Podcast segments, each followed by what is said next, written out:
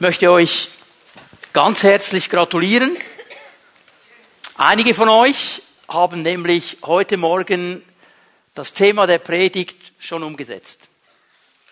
Ihr habt mutig geglaubt, dass ihr trotz schwieriger Straßenverhältnisse, trotz der Möglichkeit, dass die ÖVs Verspätung haben könnten, rechtzeitig hier im GZH landen werdet für diesen Gottesdienst. Oder einige sagen jetzt, ja, ey, easy, das war ja gar keine große Sache.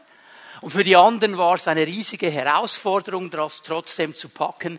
Und genau darum geht es ja bei diesem Glauben dass es für einige Aspekte meines Lebens eine ganz große Herausforderung ist, Glauben zu investieren. In anderen Gebieten, ich denke, ja, easy, das ist einfach, das habe ich gelernt und ich will weiter wachsen. Glauben, mutig glauben, dieses ganz große Thema. Es ist gar nicht möglich, Glauben in einem Satz zu definieren. Und darum haben wir uns die Zeit genommen, auch für diese Predigtserie, um von verschiedenen Seiten her dieses Thema anzugehen, es uns anzuschauen und eine umfassende, wenn überhaupt möglich, umfassende Definition zu diesem Glauben zu finden. Wir haben gesehen, Glauben heißt mit den Augen Gottes zu sehen. Wir haben Herzensaugen, die von Gott erleuchtet werden können, um Dinge zu sehen, die im Natürlichen nicht sichtbar sind. Dinge, die er umsetzen möchte, die er schenken möchte. Und darum brauchen wir Glauben, dass das, was wir im Natürlichen noch nicht sehen, was Gott uns aber zeigt, eben ins Natürliche kommen kann. Darum brauchen wir Glauben. Wir haben dann gesehen, dass Glauben eigentlich die Beziehung zu Jesus bedeutet. Glauben ist ein Beziehungsbegriff. Ich glaube an Jesus. Und so komme ich hinein in diese Beziehung mit ihm. Und wenn ich vorwärts gehe und ihn immer besser kennenlerne, wird mein Glauben auch wachsen. Und wenn wir bei diesem Bild der Beziehung bleiben, auch heute Morgen, dann möchte ich eine ganz bestimmte Seite der Beziehung aufnehmen. Etwas, was ich denke, haben die meisten von uns schon irgendwo in irgendeinem Zusammenhang gehört, dass nämlich eine Sache ganz wichtig ist in jeder Beziehung, und das ist die Kommunikation. Wenn nicht gesprochen wird, wird eine Beziehung absterben, es wird unmöglich sein, Beziehung zu leben. Es ist in der Regel so, wenn Ehepaare in die Seelsorge kommen, weil sie irgendwo anstehen in ihrer Ehebeziehung, meistens sind es zwei Themen, die dann hochpoppen, Kommunikation und Sexualität die hängen auch zusammen, die hängen zusammen, okay? Aber es sind meistens die beiden Themen, wo, sag's mal so, der Hund begraben ist. Und wenn du da helfen kannst, dass sie wieder anfangen miteinander zu reden und auch wieder anfangen miteinander Sexualität in diesem Rahmen der Ehe zu genießen, dann ist schon ein gutes Stück auf diesem Weg gegangen. Kommunikation gehört in eine lebendige Beziehung. Wir bieten ja als Gemeinde seit Jahrzehnten schon dieses Gefäß an für junge Paare, EBA, Ehebereitschaftsanalyse, so wie diesen jungen Paaren. Wenn ich jetzt sage junge Paare, dann meine ich nicht nur junge Paare im Sinne von sie sind jung, an Alter. Ich meine auch junge Paare, die schon ein bisschen älter sind, sich aber erst kürzlich gefunden haben und auch heiraten möchten. Und wir gehen mit ihnen durch diesen Kurs durch und wir wollen ihnen einfach so anhand von zehn wichtigen Gebieten aufzeigen, wo Probleme kommen könnten. Müssen nicht, könnten aber, damit sie dann vorbereitet sind. Das wird die Probleme nicht einfach wegnehmen, aber es wird ihnen helfen, damit umzugehen. Eines dieser großen Themenbereiche ist Kommunikation. Und was wir dann mit diesen jungen Paaren machen, damit sie das ein bisschen bildlich auch vor Augen haben, wir machen so eine Fieberkurve, um ihnen anzuzeigen, wo sind sie relativ gut drin, wo geht's dann nach unten. Und wisst ihr, jedes Mal bei Kommunikation geht der Pfeil nach unten. Die meinen zwar alle, wir können gut reden miteinander, merken dann aber, das ist ja gar nicht so, da müssen wir noch arbeiten. In jeder Beziehung braucht es Kommunikation. Und wenn wir jetzt sagen, Glauben ist ein Beziehungsbegriff, ich habe Beziehung zu Jesus, dann braucht es auch in dieser Beziehung eine Kommunikation. Was ist die Kommunikation in meiner Beziehung zu Gott? Gebet. Gebet. Wieso weiß der das? Habe ihm zehn Franken gegeben, damit er Gebet ruft. Nein, ich sage euch warum. Der hat unseren Entwicklungspfad gemacht. Wenn du nämlich Fundamente des Glaubens durcharbeitest, dann wirst du da drin lernen, Gebet ist Kommunikation mit Gott. Gebet ist nicht ein frommer Ritus, wo ich irgendwelche fromme Worte loslasse. Es ist meine Kommunikation mit Gott. Ich spreche zu ihm, er spricht zu mir. Wenn ich im Glauben wachsen will, diese Beziehung wachsen will, dann muss ich diese Kommunikation mit Gott aufbauen. Muss anfangen, mit ihm zu reden. Und das wird meine Beziehung stärken. Und darum möchte ich heute Morgen ein bisschen über diese Kommunikation mit Gott sprechen. Jetzt mit Gebet ist es so eine Sache, auch das wirst du lernen, wenn du das zum ersten Mal hörst, wenn du dir die Zeit nimmst, die Fundamente des Glaubens durchzuarbeiten. Gebet ist ein Sammelbegriff, wie Sport. Sport ist auch ein Sammelbegriff. Unter diesem Sammelbegriff hat es verschiedene Arten. Skifahren, American Football, Fußball, Boccia, ist auch ein Sport. Okay? Das ist alles Sport, aber es ist ganz verschieden. Genauso ist es mit dem Gebet. Es ist ein Überbegriff, ein Oberbegriff, da gibt es verschiedene Arten. Fürbittegebet, Kampfgebet und so weiter. Ich möchte über eine ganz bestimmte Art des Gebetes heute Morgen sprechen, das ist das Gebet des Glaubens. Das Gebet des Glaubens. Es geht ja um mutig Glauben. Das Gebet des Glaubens. Und bevor ich hier ein bisschen näher hineingehe, noch einmal kurz zusammengefasst, wenn ich mit Jesus vorwärts gehe, wenn ich will, dass mein Glaube wächst, dann muss ich daran arbeiten, dass meine Beziehung zu ihm am Leben bleibt und dass sie stärker wird. Das heißt, ich muss anfangen, mit ihm zu reden. Ich muss anfangen zu kommunizieren. Ich spreche zu ihm, er spricht zu mir. Und das wird dabei helfen, meine Beziehung aufzubauen. Und darum ist es eigentlich ganz normal, dass Menschen des Glaubens, die in dieser Beziehung stehen, auch Menschen des Gebetes sind. Sie reden mit ihrem Herrn, weil sie wachsen wollen in ihrem Glauben. Und ich möchte mir mit euch eine Begebenheit anschauen aus dem Dienst, aus dem Leben von Jesus. Ähm, Du kannst mal Markus 11 schon aufschlagen in deiner Bibel. Bevor ich die Stellen dann lese, möchte ich zuerst euch das Umfeld ein bisschen erklären. Wir werden hier hineingenommen in Markus 11 in die letzte Dienstwoche von Jesus. Es ist die letzte Woche, bevor er festgenommen wird und ans Kreuz geschlagen wird. Er ist mit seinen Jüngern in Bethanien. Das ist so sein Camp, wo er war, wenn er in der Nähe von Jerusalem war. Und er ging jeden Tag über den Ölberg hinein nach Jerusalem, da kommst du dann über den Ölberg, gehst nach unten und wieder nach oben in die Altstadt zum Tempel hinauf und da hat er dann seine Zeit verbracht. Und eines Morgens, als er zusammen mit seinen Jüngern unterwegs war Richtung Jerusalem, da sieht er einen Feigenbaum. Und dieser Feigenbaum hatte viele Blätter. Und wenn ein Feigenbaum Blätter hat, ist das ein Zeichen, dass er auch Früchte hat. So Jesus, ich weiß nicht, ob er Hunger hatte oder was genau der Punkt war, er sieht auf jeden Fall diese Blätter und diesen Feigenbaum. Und er geht dahin und er sucht Frucht und findet keine. Und jetzt schaut er diesen Feigenbaum an und verflucht diesen Feigenbaum. Sagt, ich verfluche dich bis in deine Wurzel. Von dir soll niemals jemand mehr eine Frucht essen. Weil ich denke mir auch, was haben die Jünger gedacht nebendran? Die, die waren ja auch da. Was haben die gedacht? Ist er nicht gut aufgestanden? Ist er nicht gut drauf? Müssen wir aufpassen heute? Was ist los? Auf jeden Fall, okay, die sind dann weitergegangen in den Tempel, wieder zurück nach Bethanien. Am nächsten Morgen auf demselben Weg und jetzt lesen wir miteinander ab Markus 11, Vers 20. Früh am nächsten Morgen kamen sie wieder an dem Feigenbaum vorbei und sahen, dass er bis zu den Wurzeln verdorrt war. Da erinnerte sich Petrus an Jesu Worte und rief, Rabbi, sieh nur, der Feigenbaum, den du verflucht hast, ist verdorrt. Das ist ganz, ganz erstaunt. Ich meine, der Kerl war seit drei Jahren mit Jesus unterwegs. Der hat gesehen, wenn Jesus etwas sagt, wenn Jesus betet, wenn Jesus etwas ausspricht, dann geschieht etwas. Und jetzt ist er immer noch erstaunt, dass dieser Feigenbaum wirklich verdorrt ist. Ganz erstaunt.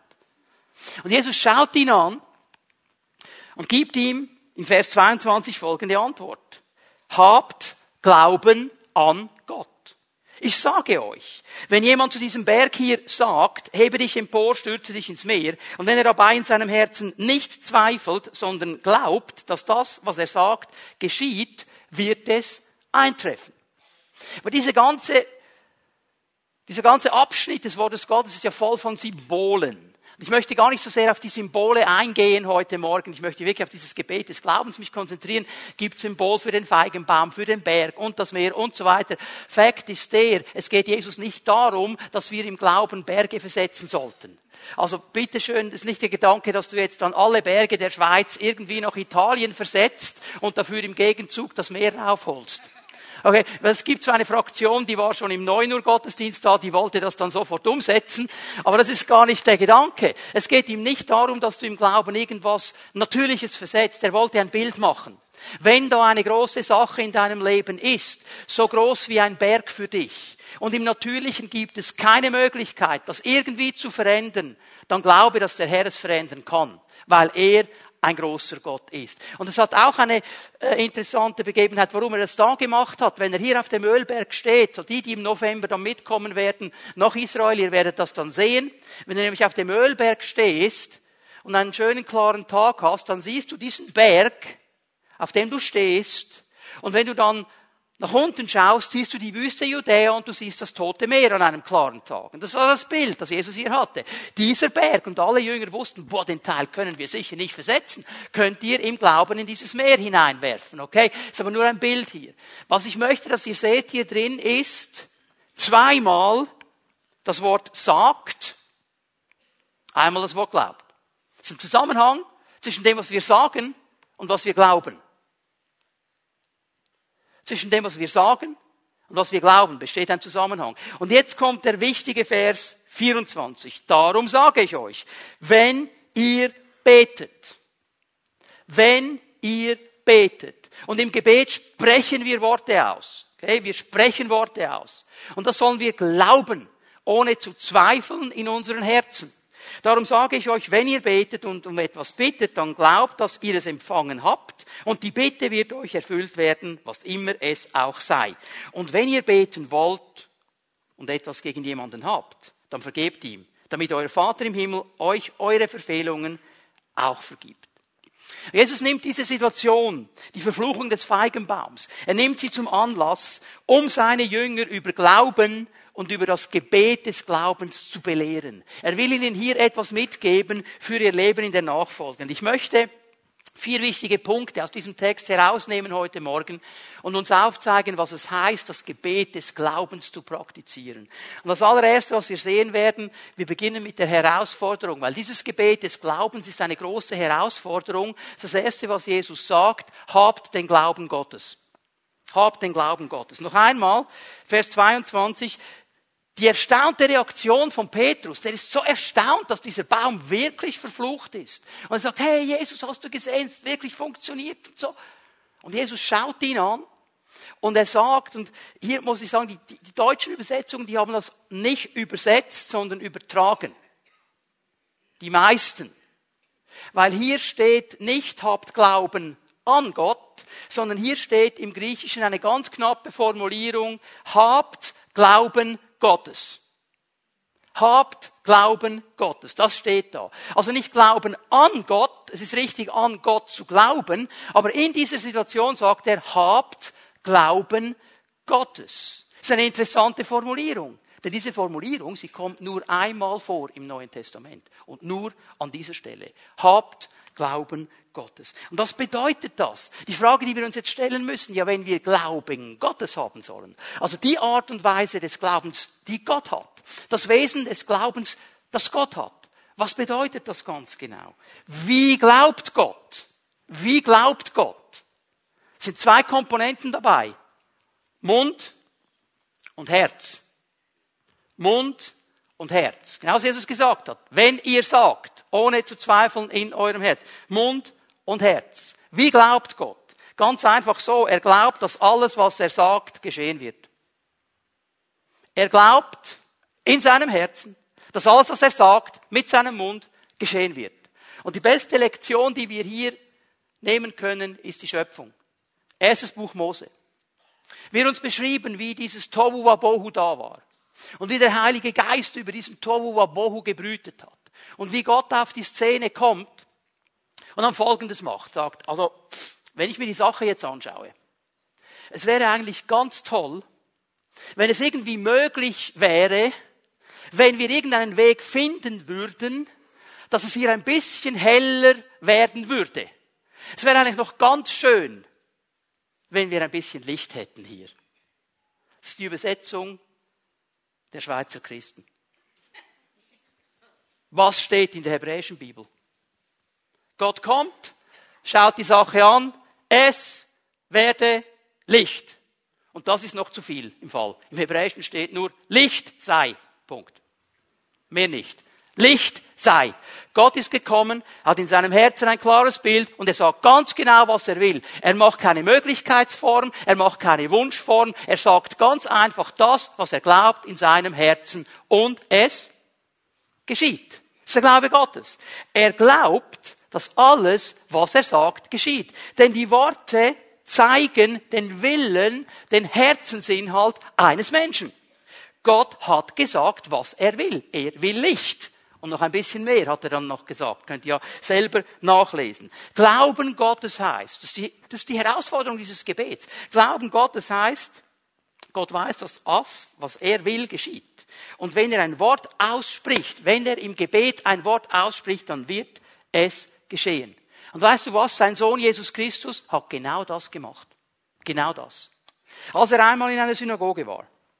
Und da kommt dieser Mann mit der äh, verdorrten Hand. Dann sagt er nicht, Leute, es wäre schon cool, wenn wir hier irgendeine Lösung finden würden. Ist irgendein Arzt hier? Plastischer Chirurg oder so? Hat jemand eine Lösung für das? Äh, was wollen wir machen hier? Es wäre doch schön, man würde diesem Mann helfen und man könnte doch irgendwie, wollen wir miteinander eine Fürbittegruppe machen oder was, was soll jetzt hier? Was hat Jesus gemacht? Der Mann kommt und Jesus sagt, Arm, streck dich aus. Er hat gesagt, was er will. Er hat gesagt, was er will. Er hat ein Gebet des Glaubens gesprochen. Bumm, und der Mann wird geheilt. Er tut das immer und wieder. Sei sehend. Sei frei. Zu der gekrümmten frei, Frau, steh aufrecht. Du bist losgemacht. Er hat immer gesagt, was er will. Er hat geglaubt in seinem Herzen und gesagt, was er glaubt. Und das ist das Gebet des Glaubens. Und hier muss ich eine wichtige Sache jetzt betonen. Bitte hör mir zu. Deine Liste, die du jetzt gemacht hast, mit all den Dingen, die du willst, und dann nach dem Gottesdienst rausgehen willst und sagen willst, was du willst, die kannst du jetzt gleich mal streichen. Okay? Weil es geht hier nicht darum zu glauben und auszusprechen, was ich will, was mein Wunsch ist. Ich habe noch viele Wünsche, die ich gerne hätte. Darum geht es nicht. Es gibt Christen, die verdrehen das und das Gefühl, ich muss einfach genug lange bekennen und glauben und dann bekomme ich alles, was ich will. Das ist nicht der Punkt hier. Um was geht es? Es geht um das, was Gott will. Es geht um seinen Willen. Es geht um seine Gedanken. Wenn ich im Einklang mit seinen Gedanken, mit seinem Willen, mit dem, was seine Pläne sind, mit seinem Wesen bin, dann kann ich mutig glauben und beten und es wird geschehen. Das ist der wichtige Punkt, den wir verstehen müssen. Und wenn wir Glauben Gottes haben wollen, wenn wir in diesem Gebet des Glaubens wachsen wollen und vorwärts gehen wollen, dann müssen wir Menschen sein, die seinen Willen kennen. Und zwar die großen Linien seines Willens. Was möchte er? Und wir müssen Menschen sein, die auf seine Stimme hören. Das ist absolut zwingend. Menschen, die hören von ihm, jetzt ist das dran, jetzt das, jetzt so, hör mir gut zu, mach das. Und dann können wir das Gebet des Glaubens sprechen. Das ist das, was Jesus gemacht hat. So hat Jesus gelebt, hat zu seinen Jüngern gesagt, Leute, ich sage nur, was mir der Vater sagt. Ich tue nur, was ich bei ihm sehe. Ich mache das eigentlich nur nach. Der Vater hat es mir gezeigt. In dem Moment, wo ich jetzt handle, weiß ich, ich bin im Willen des Vaters. Übrigens, jedes Mal, wenn jemand zu Jesus kommt und sagt, wenn du willst, kannst du mich gesund machen. Wenn du willst, kannst du mich frei machen. Jesus hat nicht einmal gesagt, ich muss zuerst beten und nachfragen. Er hat immer gesagt, ich will, sei frei. Weil er wusste, das ist der Wille Gottes. Das ist die große Linie Gottes. Hier ist Gott drin. Und dann hat er diesen Mut und diesen Glaubensmut. Und darum brauchen wir eine tiefe Beziehung zu seinem Wort. Denn in seinem Wort in seinem Wort hören wir seine Stimme. Durch sein Wort spricht er zu uns. Durch sein Wort erkennen wir seinen Willen. Durch sein Wort sehen wir, was seine großen Pläne und Gedanken sind. Will Gott vergeben? Ja, er will vergeben. Hier kann ich mutig glauben. Will Gott heilen? Ja, er ist ein Heiler. Will er Menschen berühren? Will er befreien? Will er segnen? Ja, das will er. Jetzt bitte schön auch hier, wenn ich sage, will er segnen. Wir haben dann immer das Gefühl, so wie ich den Segen will. Das habe ich nicht gesagt. Gott hat mich in meinem Leben viele Male ganz anders gesegnet, als dass ich mir das gedacht habe. Ich habe den Segen, den echten Segen, oft gar nicht erkannt. Ich war frustriert. Weil ich gedacht habe, ja, hallo, ich habe mir das jetzt aber anders vorgestellt, Herr. Und erst nach einer gewissen Zeit im Rückblick habe ich gemerkt, wow, was der Herr mir gegeben hat, ist so viel besser und so viel cooler, als ich wollte. Aber weil ich so fixiert war auf das, was ich will, habe ich gar nicht erkannt, was er getan hat. Er will segnen. Und da kann ich immer mutig beten. Ich gebe euch eine wichtige Stelle aus dem Alten Testament. Hosea 4, Vers 6. Spricht Gott zu seinem Volk und auch zu uns. Mein Volk wird ausgelöscht, man kann das auch übersetzen, geht zugrunde, verdirbt, aus Mangel an Erkenntnis. Es hat keine Erkenntnis. Und dann spricht er die Priester und die Propheten an im ganzen Zusammenhang, weil damals müssen wir denken, die hatten keine Bibel, so wie wir sie heute haben. Die hatten nicht die Bibel dabei. Die Schriftrollen, die waren relativ groß und die waren in der Synagoge. Die konnten sich einfach herumtragen. Die waren auch relativ teuer. Sie brauchten die Priester, sie brauchten die Propheten, um ihnen zu erklären, was in den Schriftrollen steht. Diese Erkenntnis, von der er hier spricht und da Mangel ist, ist eigentlich die Erkenntnis darauf, was wir von Gott wissen können und wissen sollen. Dass wir diese Grunderkenntnis haben über seine Pläne, über seine Gedanken. Wir haben heute das Wort Gottes. Von daher kann jeder von uns hineingehen in das Wort Gottes und anfangen festzustellen, das sind Pläne Gottes, das sind Gedanken Gottes. Und wenn ich weiß, was der Wille Gottes ist, wenn ich weiß in dieser Situation, das ist der Gedanke Gottes, das ist der Plan Gottes, dann kann ich mutig beten im Glauben, weil ich weiß, ich bin im Einklang mit ihm. Genauso hat es Jesus gemacht. Ich mache nur, was der Vater sagt. Ich mache nur, was der Vater tut. Ich mache das einfach nach. Aber das ist schon mal die erste große Herausforderung, diesen Glauben Gottes aufzunehmen. Dann kommt eine zweite, das ist die Ausrichtung des Gebetes. Auch hier spricht Jesus ein, klare, ein klares Votum. Die Ausrichtung des Gebetes soll ohne Zweifel sein. Ohne Zweifel. Ich sage euch, Markus 11, Vers 23, wenn jemand zu diesem Berg hier sagt, hebe dich empor, stürz dich ins Meer, und wenn er aber in seinem Herzen nicht zweifelt, sondern glaubt, dass das, was er sagt, geschieht, wird es eintreffen. In seinem Herzen nicht zweifelt.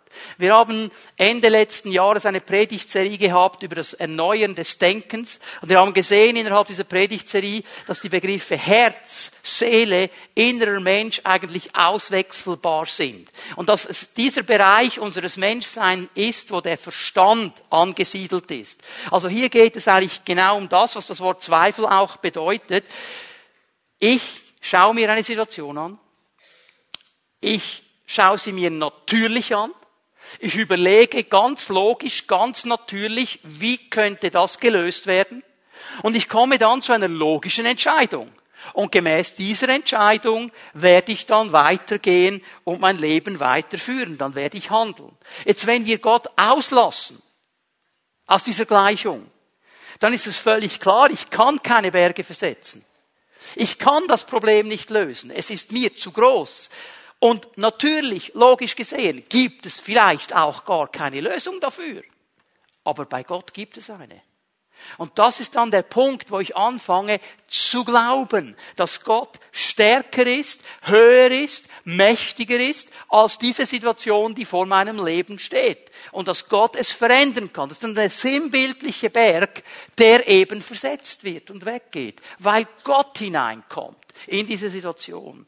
Und wir alle haben zu tun mit Zweifeln. Wir alle kämpfen mit diesen Zweifeln. Ich glaube, es ist niemand, der Jesus nachfolgt, der sagt, ich habe nie einen Zweifel, für mich ist immer alles okay. Wir alle kämpfen damit. Ich möchte euch drei Tipps geben, wie wir mit diesem Zweifel umgehen können. Ich mache das relativ schnell. Der erste Tipp, den ich dir gebe, schau nicht auf die Umstände. Schau nicht auf die Umstände. Kannst hier aufschreiben, Römer 4, die Verse 19 bis und mit 21. Ich werde sie hier nicht lesen, weil wir sie schon viele Male gelesen haben. Abraham wird hier erwähnt, der sich bewusst geweigert hat, auf seinen Leib zu schauen, der erstorben war und auf Gott geschaut hat. Er hat nicht die Umstände angeschaut. Ich möchte euch eine andere Situation zeigen aus der Apostelgeschichte 9. Kannst du mal aufschlagen, Apostelgeschichte 9. Ich gebe euch auch hier ganz schnell den Zusammenhang. Es geht um Petrus. Und Petrus, der war in Joppe. Das ist ein Teil von Tel Aviv heute. Er war in Joppe und er hatte eine Evangelisation. Und es war eine gewaltige, gesegnete Evangelisation. Da geschahen viele Dinge, Menschen wurden geheilt, Dämonen fuhren aus, Menschen bekehrten sich, so eine richtige Erweckungsveranstaltung. Und so, vielleicht 50, 60 Kilometer entfernt gibt es eine kleine Pfingstgemeinde. Das ist die Pfingstgemeinde von Lüda. Wir haben gehört, was da alles abgeht. In Joppe bei dieser Evangelisation, in, in, in Lüda gab es eine Dame. So eine richtig alte Pfingstdame so richtig im Glauben, so mit Pfingstrubeli und allem, was dazugehört, war schon relativ alt, aber total beliebt in der ganzen Gemeinde. Alle haben die Tabitha geliebt, weil die Tabitha, die hatte für jeden Zeit. Die hatte für jeden Raum. Die hat den anderen geholfen, wie sie schneidern können. Die hat Kuchen gebacken. Die war einfach da. Jetzt stirbt die Tabitha. Die waren alle frustriert. Und jetzt hören Sie, hey, Petrus ist da in Joppe, macht große Evangelisation. Hey, den müsst ihr holen. Und sie schicken eine Delegation nach Joppe. So, die kommen da an bei Petrus, sagen, Petrus, du musst unbedingt nach Lydda kommen. Schau mal, die Tabitha ist gestorben. Wenn du kommst und betest, da wird sie der Herr von den Toten auferwecken. So, da kommt schon mal ein bisschen Druck. He? Und jetzt geht er mit ihnen mit. Er stellt sich diesem Druck. Geht mit ihnen mit. Da kommt er an in Lydda. Da haben sie sie aufgebahrt in einem Zimmer. Das ist der Leichnam. Jetzt lesen wir mal Vers 40. Apostelgeschichte 9, Vers 40. Petrus schickte alle aus dem Zimmer. Das ist das Erste, was er gemacht hat. Er hat einfach alle rausgeschickt. Stell dir mal vor, die wollten doch alle dabei sein. Die haben ja alle Tabitha geliebt, oder? Die wollten doch sehen, was jetzt geschieht. Sind wir ja alle nicht. Bei uns ist ja, wir sind ja so schon gegründet und mündig geworden. Wenn, wenn wir beten am Sonntagmorgen mit Leuten, die krank sind, da schaut doch gar niemand hin. Wir beten ja alle den Herrn an. Ich habe gewusst, keine Sache, geht ja nur um den Herrn. Und die in Lüda, die waren noch nicht so mündig. Die wollten das sehen. Und die wollten, meinst, meinst, meinst, meinst, funktioniert? Hey, meinst du, Hanna, Hanna, meinst du, das funktioniert? Wenn der Petrus kommt, ja, aber er hat auch schon, also auf dem Wasser ist er ja untergegangen. Meinst du wirklich, das funktioniert? So, raus mit euch! Okay? Das ist das Erste, was er macht. Das Zweite, als er allein war, kniete er nieder und betete. Jetzt sagst du, okay, verstehe ich, in dieser Situation würde ich auch niederknien. Also ich bin nicht so der, der die Knie beugt vor dem Herrn, aber unter diesem Druck schon. Und jetzt zeige ich euch, wie er es gemacht hat. Stell dir mal vor, diese Blumen, ihr müsst ein bisschen Vorstellungskraft, wären die Tabitha, respektive ihr Leichnam, okay? Die liegt also da. Und jetzt kniet er sich nieder, der Petrus. Und weißt du, wie er sich niedergekniet hat? So. Und jetzt hat er gebetet. Ja, woher weißt du jetzt das? Weil ich die Bibel gelesen habe. Schau mal, was hier drin steht. Kniete nieder, betete, dann wandte er sich der Toten zu. Ja, der hat nicht fixiert. Oh, oh, ja, du, die bewegt sich gar nicht mehr. Sag mal. Das ist wirklich tot. Mausetot, Totenstarre schon. Boah, ja okay Herr, jetzt bete ich halt mal ein bisschen, gell? Vergiss es. Was hat er gemacht? Er hat bewusst auf die andere Seite geschaut.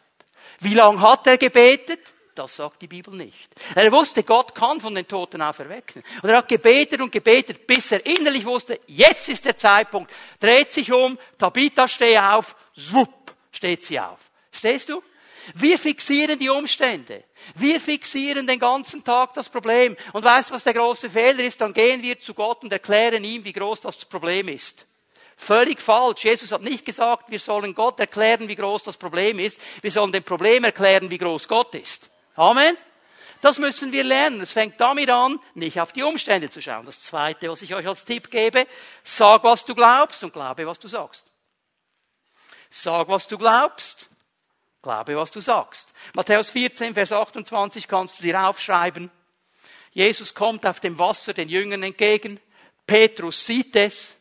An diesem Moment geschieht etwas in ihm und er sagt, hey Jesus, wenn du es bist, befiehl mir, auf dem Wasser zu dir zu kommen. Er glaube in seinem Herzen, wenn das echt Jesus ist, dann kann ich das auch. Und er spricht aus, was dieser Glaube ist. Wenn du das bist, dann befiehl mir, zu dir zu kommen. Und bevor wir jetzt schon innerlich denken, ja, ist dann abgesoffen. Okay? Sagt dir etwas? das dürfen wir erst dann sagen, wenn jeder Einzelne von uns auch mal ein paar Schritte auf dem Wasser gemacht hat. Vorher nicht. Okay? Und warum ist er dann abgesoffen? Weil er auf die Umstände geschaut hat. Darum ist er untergegangen. Aber in diesem Moment hat er gesagt, was er glaubt und geglaubt, was er sagt. Ich gebe euch noch eine Stelle. Apostelgeschichte 14, Vers 9. Paulus am Evangelisieren. Er predigt. Vielleicht in einem Umfeld wie hier heute Morgen. Er hat das Evangelium gepredigt. Paulus sieht unter diesen Leuten einen Mann. War ein Mann unter den Zuhörern. Paulus blickt ihn aufmerksam an. Und als er merkte, dass der Gelähmte Vertrauen zu Jesus gefasst hatte und dass er überzeugt war, er könnte geheilt werden. Das ist etwas Interessantes. Paulus hat etwas gesehen. Nicht in jedem der Zuschauer, aber in einem. Ich weiß nicht, wie viele das waren. 15, 50, keine Ahnung, wie viele es da waren. Aber in einem hat er etwas gesehen. Ich verrate euch mal ein Geheimnis. Wenn du verkündigst hier vorne, siehst du etwas in Menschen. Und manchmal sehe ich, dass der eine denkt, jetzt mach mal fertig, ich will nach Hause. Und ich sehe auf der anderen Seite auch jemand, wo du merkst, jetzt, jetzt entsteht Glaube. Jetzt entsteht Glaube. Jetzt entsteht etwas. Irgendwas hat Gott jetzt deponiert. Das sieht man, wenn man verkündigt. Und was macht jetzt Paulus? Er sieht es. Und er macht genau das. Er sagt, was er glaubt. Und er glaubt, was er sagt. Er geht nämlich zu diesem Mann hin und sagt, steh auf, stell dich auf deine Füße, geh umher.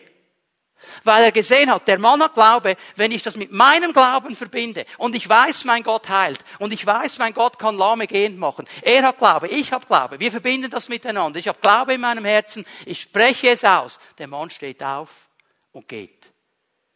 Sag, was du glaubst. Glaube, was du sagst. Und dann gebe ich dir noch einen dritten Tipp. Bring deine Zweifel zu Gott. Bring sie zu Gott. Du musst sie nicht vor ihm verstecken. Du musst sie nicht vor ihm wegdiskutieren. Bring sie einfach zu ihm. Sag ihm ganz einfach, Herr, ich zweifle in dieser Situation. Hilf mir.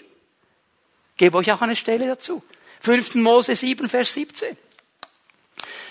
Mose spricht hier zum Volk Israel, das jetzt einmal mehr auf dem Weg ist in dieses verheißene Land hinein. Und wenn du denkst, diese Nationen sind größer als ich, wie könnte ich sie vertreiben? Zweifel. Wenn du daran zweifelst, dass du es wirklich umsetzen kannst, was ich dir sage. So fürchte dich nicht vor ihnen. Denke an das, was der Herr, dein Gott, mit dem Pharao und ganz Ägypten getan hat, an die großen Prüfungen, die du mit eigenen Augen gesehen hast, die Zeichen und Wunder, die starke Hand und den ausgestreckten Arm, mit denen dich der Herr, dein Gott, herausgeführt hat. So wird es der Herr, dein Gott, mit allen Völkern tun, vor denen du dich fürchtest. Bring sie zu mir. Und weißt du, was geschehen wird? wenn wir unsere Zweifel zu Gott bringen.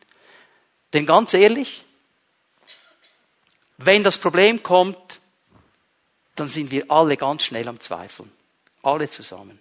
Wir können sie zu Gott bringen. Und Gott wird uns erinnern an die großen Taten, die er in unserem Leben schon vollbracht hat. Darf ich mal fragen, wer von euch hat schon einmal eine große Tat Gottes an seinem Leben erlebt, Egal ob vor 20 Jahren oder vorgestern, wer hat das schon mal erlebt? Darf ich mal die Hände sehen? für alle anderen beten wir, dass du es erlebst. Aber alle, die das schon mal erlebt haben, weißt du, was mir geschieht? So im, im Leben eines Gemeindeleiters gibt es gewisse Situationen, die wiederholen sich immer und immer wieder. Die kommen immer wieder. Kannst in jeder Gemeinde sein über eine gewisse Zeit und sie wiederholen sich. Und weißt du was? Jedes Mal, wenn sie wieder hochkommen, bekomme ich eine Krise fange ich an zu zweifeln. Herr, bin ich berufen? Herr, bin ich wirklich am richtigen Ort? Herr, habe ich wirklich eine Salbung zu lehren? Herr, ist das wirklich so? Von zuerst mal an zu zweifeln. Und das ist, was der Herr dann macht. Ich bringe das dann zu ihm, sage, Herr, ich glaube, ich muss umziehen, ich bin nicht mehr am richtigen. Und sagt, so, gehen wir mal ein bisschen zurück. Zwei Jahre, wie war das mit dieser Situation? Bist du abgesoffen? Nein. Okay. Vor vier Jahren bist du abgesoffen? Nein, bist immer noch da? Okay. Und dann kann er zurückzählen. Ich bin ja auch schon 28 Jahre im Dienst jetzt. Okay, dann zählt er zurück. Aber das, das ist nicht das Erste, was mir in den Sinn kommt. Er sagt, ja, easy, oder? Hab, kenne ich, kein Problem, geht vorbei. Nein, im ersten Moment, äh. Darum müssen wir lernen, die Dinge zu Gott zu bringen. Zu sagen, was wir glauben und glauben, was wir sagen. Und nicht auf die Umstände zu schauen. Jetzt gebe ich euch den nächsten. Oh, jetzt wird spannend. Das ist für uns Schweizer ganz schwierig. Wie sollen wir beten? Die Art des Betens. Verlangend, fordernd. So, das ist fast nicht in unserem Vokabulär in der Schweiz, oder? Ich möchte euch eine weitere Begebenheit aus dem Dienst von Jesus zeigen, wo das wunderbar so auf den Punkt kommt. Matthäus 15, Vers 21. Wir gehen durch diese Geschichte durch. Matthäus beschreibt uns hier folgende Begebenheit. Jesus machte sich wieder auf den Weg, zog sich in das Gebiet von Tyrus und Sidon zurück. Da kam eine kanonäische Frau aus jener Gegend und rief, Herr, du Sohn Davids, habe Erbarmen mit mir. Meine Tochter wird von einem Dämon furchtbar gequält. Was ist die Situation? Da kommt diese Frau und Matthäus sagt, sie ist eine kananäische Frau. Das heißt, sie ist nicht eine Israelitin. Sie gehört nicht zu diesem Bund, den Gott mit Israel geschlossen hat. Sie ist eine Außenseiterin, eine Heidin. Sie hat nichts zu tun mit dem Bund Gottes. Und trotzdem kommt diese fremde Frau, die nicht zu Israel gehört, und spricht Jesus an mit seinem Ehrentitel, bist der Sohn Davids. Jesus, ich habe gecheckt, auch wenn ich nicht zu Israel gehöre, dass du die Hoffnung Israels bist. Dass du der Messias bist. Du bist der Sohn Davids. Das habe ich verstanden. Das checke ich. Und jetzt habe ich ein Problem. Meine Tochter wird von einem Dämon gequält. Hilf mir. Die bringt ihre Not zu Jesus. Ihre ganze Not. Vers 23. Jesus gab ihr keine Antwort. What? Der liebe Jesus? Also, stell dir mal vor, du kommst mit deiner Not zu deinem Pfimiet-Homeleiter. Der gibt dir keine Antwort. Du gehst zu deinem Regionalpastor, gibt dir keine Antwort. Du kommst zum Gemeindeleiter, gibt dir keine Antwort. Nächste Woche bist du in einer anderen Gemeinde. Ich bin doch nicht blöd, oder? Die sich nicht um mich kümmern. Und jetzt Jesus, der liebe Jesus, der für alle Zeit hatte, der für alle da war. Gibt dir einfach keine Antwort, lässt die Frau da stehen. Und weißt du was, die hat weitergemacht. Die hat weitergeschrien. Warum weiß ich das? Ja, schau mal, was da steht. Schließlich drängten seine Jünger. Erfülle ihr doch die Bitte, sie hört ja nicht auf, hinter uns herzuschreien. Herr, bitteschön. Die schreit uns die ganze Nachbarschaft zusammen. Zetter Mordio, bitte mach's doch. Die wussten schon, dass er das kann. Bitte mach's doch. Es war ihnen peinlich. Schreit herum und fordert ein und boah. Vers 24. Er aber entgegnete, ich bin nur zu den verlorenen Schafen des Volkes Israel gesandt. Mit dir habe ich nichts zu tun, Frau. Ich bin nur für Israel hier. Nur für Israel. Kam die Frau näher warf sich vor Jesus nieder und bat, Herr, hilf mir. Auch diese Abgrenzung von Jesus war ihr kein Grund aufzuhören. Sie wirft sich vor ihm nieder.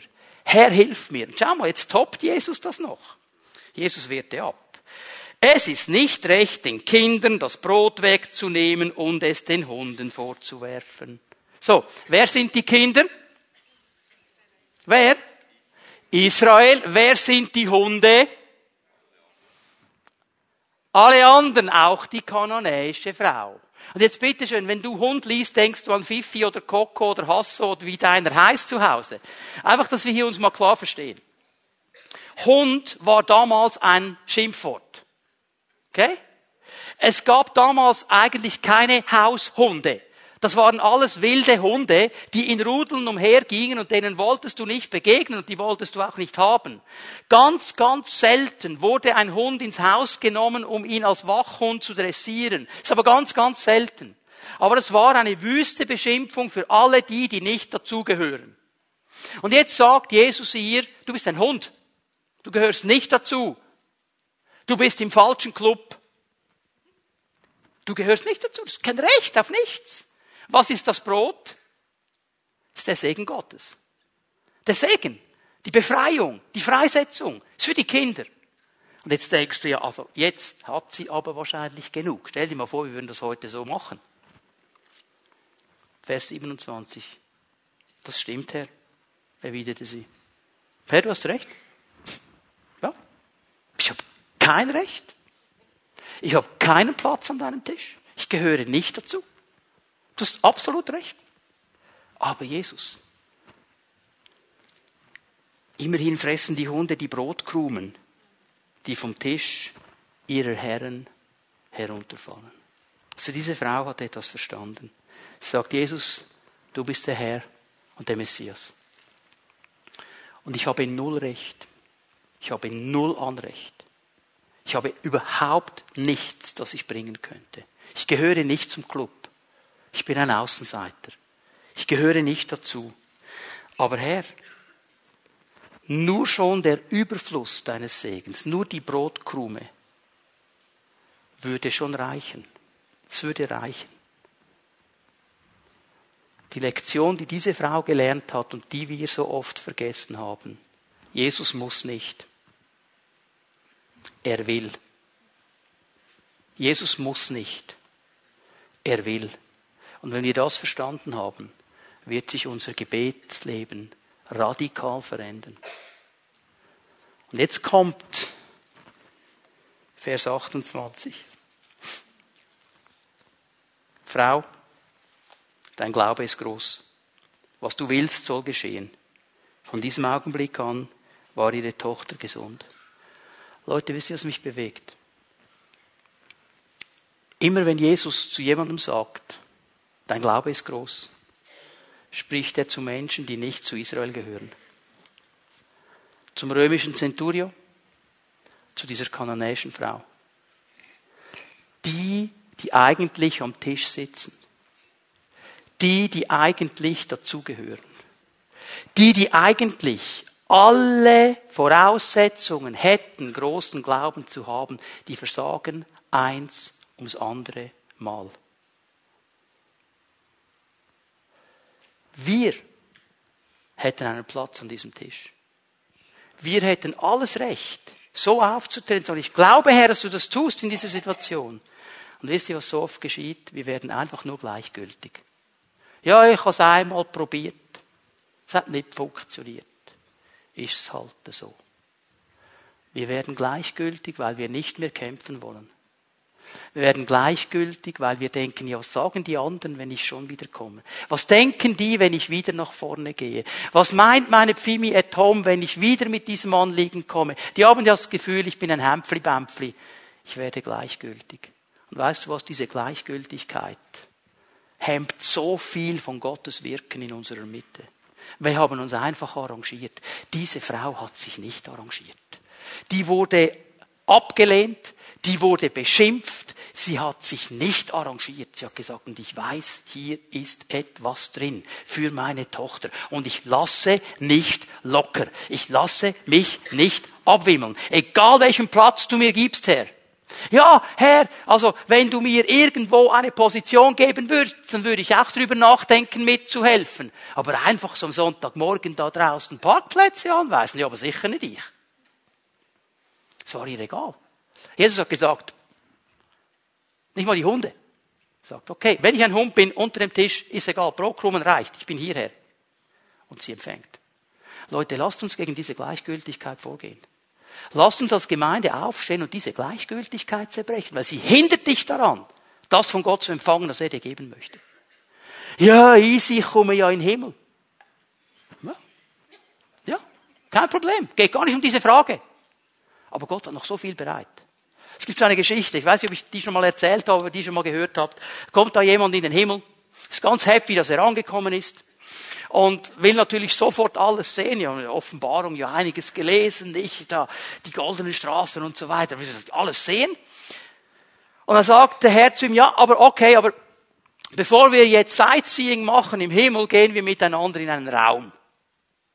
Und er kommt in diesen großen Raum, der ist voller Geschenke voller Geschenke. Und er sagt, boah, cool, volle Geschenke. Für wen sind die? Und Jesus sagt, die wären alle für dich gewesen. Ja, was gewesen und warum? All diese Geschenke wollte ich dir eigentlich geben, als du noch auf der Erde warst. Du hast sie nicht genommen. Gleichgültigkeit ist ein Killer und ein Schloss vor dem Segen Gottes. Das die Türe zuschließt. Lasst uns diese Gleichgültigkeit niederbrechen. Und wie diese Frau sagen, Herr, Du hast gesagt, du setzt frei. Du hast gesagt, du heilst. Du hast gesagt, du befreist. Du hast gesagt, dass du uns durchträgst. Wir lassen nicht locker. Amen. So, und jetzt muss ich euch noch den Test des Gebetes zeigen. Scheint fast nicht hineinzupassen. Aber Jesus ist noch nicht fertig in Markus 11. Ist noch nicht fertig. Und wenn ihr beten wollt und etwas gegen jemanden habt, dann vergebt ihm, damit euer Vater im Himmel euch eure Verfehlungen auch vergibt. Aber das ist der Test. Das ist der Test. Der Test ist ganz einfach der Lebensstil der Vergebung. Ich möchte es mal so sagen. Ein Herz, das gefüllt ist mit Unversöhnlichkeit, mit Bitterkeit, mit einer, mit keiner Bereitschaft zu vergeben, Dinge in Ordnung zu bringen, loszulassen. Du kannst beten, wie du willst, du wirst nicht empfangen von Gott. Da steht immer jemand auf der Leitung. Weil ich kann, wenn meine Beziehung zu Gott und zu den Menschen gereinigt ist, erwarten, dass ich ein Kanal der Herrlichkeit werde und das Gebet des Glaubens durch mein Leben hindurch wirksam ist. Wenn ich aber hier diese Beziehungsfelder nicht gesäubert habe, dann kann ich beten, wie ich will. Darum bringt Jesus diesen Punkt. Und Leute, das ist nicht einfach. Das ist nicht einfach. Das ist eine Entscheidung. Weil es geht hier um Situationen, die haben wehgetan. Sie tun dir heute noch weh, wenn du daran denkst. Wenn du nur schon zurückdenkst an diese Situation, kommt schon der Zorn hoch und das loszulassen, dem Mensch zu vergeben, den Menschen zu vergeben, was immer das geschehen ist, dich zu versöhnen mit deiner Biografie, mit deiner Geschichte. Aber wenn du das nicht schaffst, wenn ich das nicht schaffe, dann wird immer jemand auf dem Schlauch stehen. Und darum hat Gott uns hier diese große Aufgabe gegeben, wie diesen Test für das Gebet des Glaubens. Bin ich bereit zu vergeben? Bin ich bereit, da zu segnen, wo ich geflucht werde? Bin ich bereit, bereit, denen wohlzutun, die mir schlimme Dinge in den Weg legen, die gegen mich sind? Bin ich bereit zu vergeben? Oder muss ich zuerst warten, bis der kommt und sich bei mir entschuldigt? Und dann überlege ich mir, ob ich vergebe. Ist gar nicht die Frage hier. Wenn du merkst, sagt Jesus, wenn da etwas ist, wenn etwas in deinem Leben ist, ihr etwas gegen jemanden habt, vergebt ihm. Egal, ob der kommt oder nicht. Ist gar nicht die Frage. Lass es los. Weil erst dann wirst du frei werden. Erst dann wirst du frei werden, auch das Gebet des Glaubens zu sprechen. Darum hat Jesus das ganz bewusst hier hineingenommen zu dieser Aussage zum Gebet des Glaubens. Und ich möchte dich heute Morgen ermutigen. Gott hat für dich und für uns als Gemeinde noch so viel mehr bereit, als wir im Moment denken. Er hat noch so viel mehr, das er uns geben möchte. Die Herausforderung des Glaubens, dass wir lernen, im Glauben diese Dinge zu sehen, dafür zu beten, ein Gebet des Glaubens auszusprechen. Er möchte, dass wir aufstehen und diesen Kampf des Glaubens aufnehmen. Es ist ein Kampf. Es ist einfacher, gleichgültig sitzen zu bleiben und zu warten, bis alles vorbei ist. Aber der Kampf ist da, wo der Segen Gottes sein wird. Da wird der Segen sein. Gebet des Glaubens. Ich habe euch gesagt, am Anfang dieser Serie, das wird herausfordernd werden. Hier haben wir die Herausforderung. Jetzt lade ich euch ein, dass wir aufstehen miteinander. Die Lobpreise werden nach vorne kommen.